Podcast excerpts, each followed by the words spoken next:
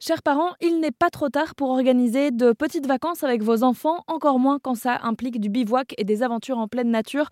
Je vous présente un livre aujourd'hui sur l'antenne d'Arzen Radio, un livre de Céline Lacombe. Le titre, c'est Micro-aventures en famille, 15 périples en pleine nature. Il est à découvrir aux éditions Vanon Aventure. Ce livre, c'est tout simplement un retour d'expérience sur 15 aventures qui ont été euh, vécues euh, en famille, par la famille de Céline Lacombe justement. Des tips, des conseils, des astuces, des équipements, enfin tout ce à quoi il faut penser anticiper et tout ce qui permet finalement de vivre le moment présent un peu partout en France et selon les saisons. Écoutez l'autrice. Je dirais qu'il y a des endroits qui sont plus propices en fonction des bonnes saisons, c'est-à-dire que la, montagne, par exemple, est un environnement génial parce que c'est un peu plus sauvage, qu'on y croise un peu moins de monde. Euh, mais, euh, mais typiquement, ça marche, euh, c'est peut-être un peu plus compliqué sur des saisons comme l'automne et le printemps qui peuvent être plus aléatoires, où le printemps, il reste encore de la neige, il peut y avoir encore beaucoup de pluie, voire de la neige en, haute montagne.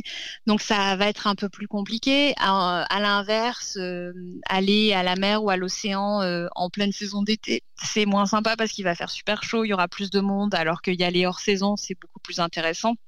Donc je dirais que euh, ça va vraiment dépendre euh, effectivement de la météo et des saisons plus que du milieu lui-même parce que finalement en France on a de la chance d'avoir euh, des milieux naturels qui sont tous très accessibles et très sympas à aller voir. Céline Lacombe a d'ailleurs cofondé Les Petits Baroudeurs, l'occasion d'en savoir plus sur les micro-aventures en famille, en plus du livre dont on vous met toutes les infos sur erzen.fr.